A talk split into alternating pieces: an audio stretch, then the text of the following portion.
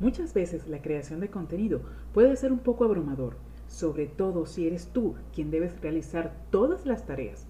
Sin embargo, organizándote y planificando una estrategia en función de los objetivos que quieres lograr, podrás llevar a cabo esta fascinante tarea. Si quieres unos tips que te puedan ayudar, te invito a quedarte hasta el final y te compartiré el método que yo utilizo para la creación de nuestros contenidos. Hola, hola, bienvenidos al podcast de Comercio Margarita, la voz de tu marca, un espacio dedicado a compartir experiencias, conocimientos, herramientas y mucho más relacionadas con este fascinante mundo del marketing digital, para que cada día seamos mejores en cumplir nuestro propósito. Soy Leti Magdaleno, CEO de Comercio Margarita y desde mi experiencia espero poder ayudarte. Así que comenzamos, la voz de tu marca. Hola mis queridos oyentes, bienvenidos al episodio número 19 de La voz de tu marca. Después de haberme tomado un break para ajustar ciertas cosas, vengo con mucho más contenido y mucha más información para ti. Esta semana te quiero compartir cuál es la metodología que yo utilizo para realizar esta interesante labor de la creación de contenido. No sin antes recordarte que este podcast sale al aire gracias al patrocinio de Otilca Radio, primera emisora online cultural de Margarita en Venezuela. ¿Por dónde puedes escucharla? Por radio.tilca.org. No importa dónde estés, desde cualquier parte del mundo puedes conectarte y escuchar esa fabulosa programación musical. También podrás escuchar micros de diferentes temas. Te dejo los enlaces en las notas del programa. Sabes que puedes escucharme en todas las plataformas de podcast: Anchor, Google Podcast, Spotify, Evox, Apple Podcast. Ahora sí, comenzamos. Cuando creamos nuestros contenidos, siempre debemos tener en cuenta que debe ir orientado a nuestro buyer person, es decir, a ese cliente ideal que deseas consolidar como consumidor de tu marca. Y esto te lo puedo resumir en cuatro aspectos. El primero, planificar. El segundo, investigar. El tercero, producir. Y el último, publicar y analizar. La parte de planificación es la base para desarrollar una buena estrategia de contenidos. En este punto debemos definir cuáles son los temas, cuál va a ser el formato y el medio para difundirlo y con qué frecuencia lo vas a publicar. Cuando se trata de los temas, para facilitarte la organización de tus contenidos, determina primero los pilares, que son esas grandes temáticas que vas a ofrecer en las redes. Por ejemplo, ¿qué problemas le resuelves a tu audiencia? Luego puedes pensar en cinco problemas que se pueden derivar de ese problema principal. Y por último, piensa en dos soluciones para cada uno. Allí tendrás 10 contenidos diferentes que puedes utilizar. Recordemos dos cosas. La primera es el propósito del contenido, que es ayudar, educar, entretener y persuadir. Y la segunda, que cada red tiene su objetivo. También debes tener en cuenta que la premisa del marketing de contenidos es de enamorar a nuestros clientes potenciales, sin ofrecer de manera directa nuestros productos.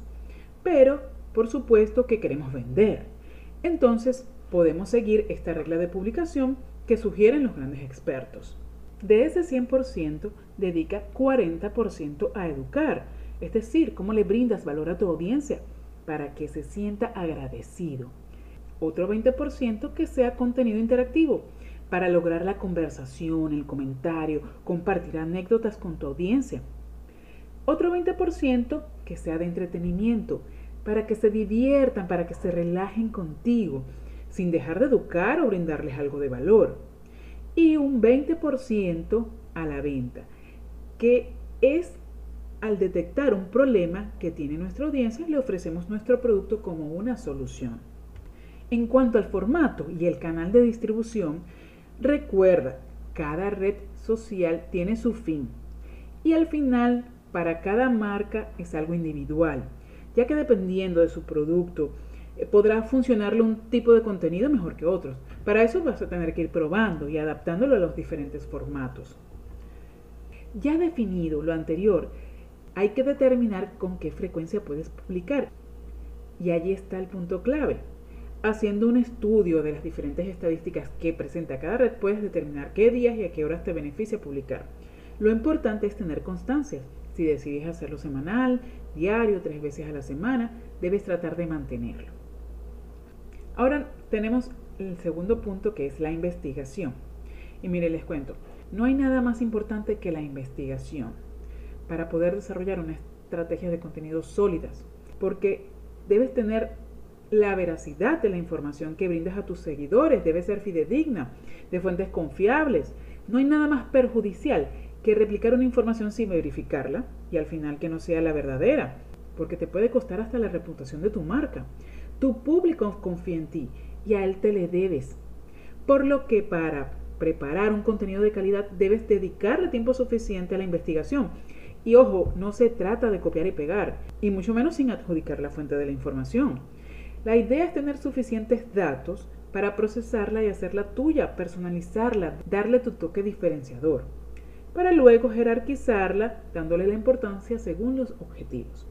Una práctica de esto es indagando, preguntando, haciendo encuestas. Utiliza el Google, un aliado inseparable.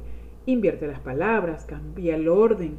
En fin, hay muchas herramientas que te pueden ayudar para hacer diferentes investigaciones.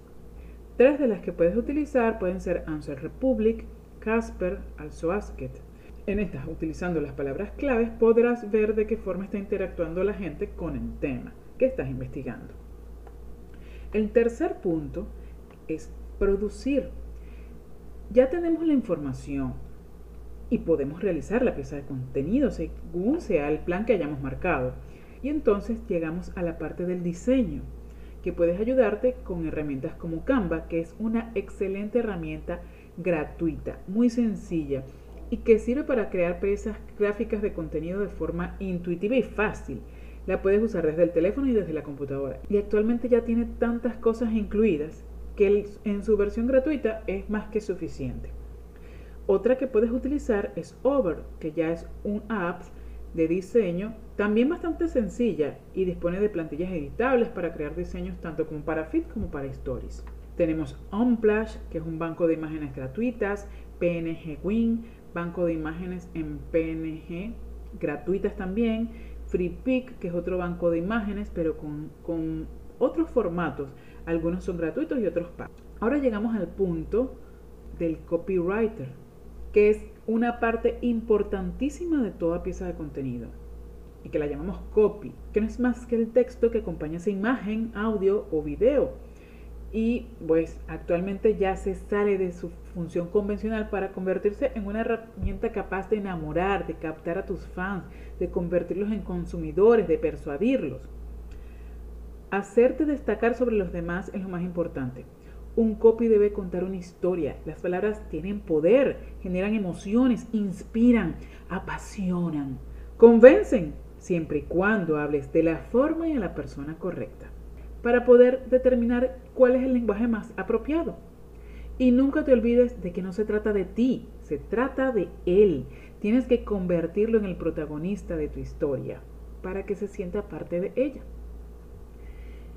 Y aquí llegamos ya a la cuarta y última fase de la creación de contenidos, que es publicar y analizar. Luego que ya tenemos las piezas de contenido, viene el momento de distribuir y publicarlas.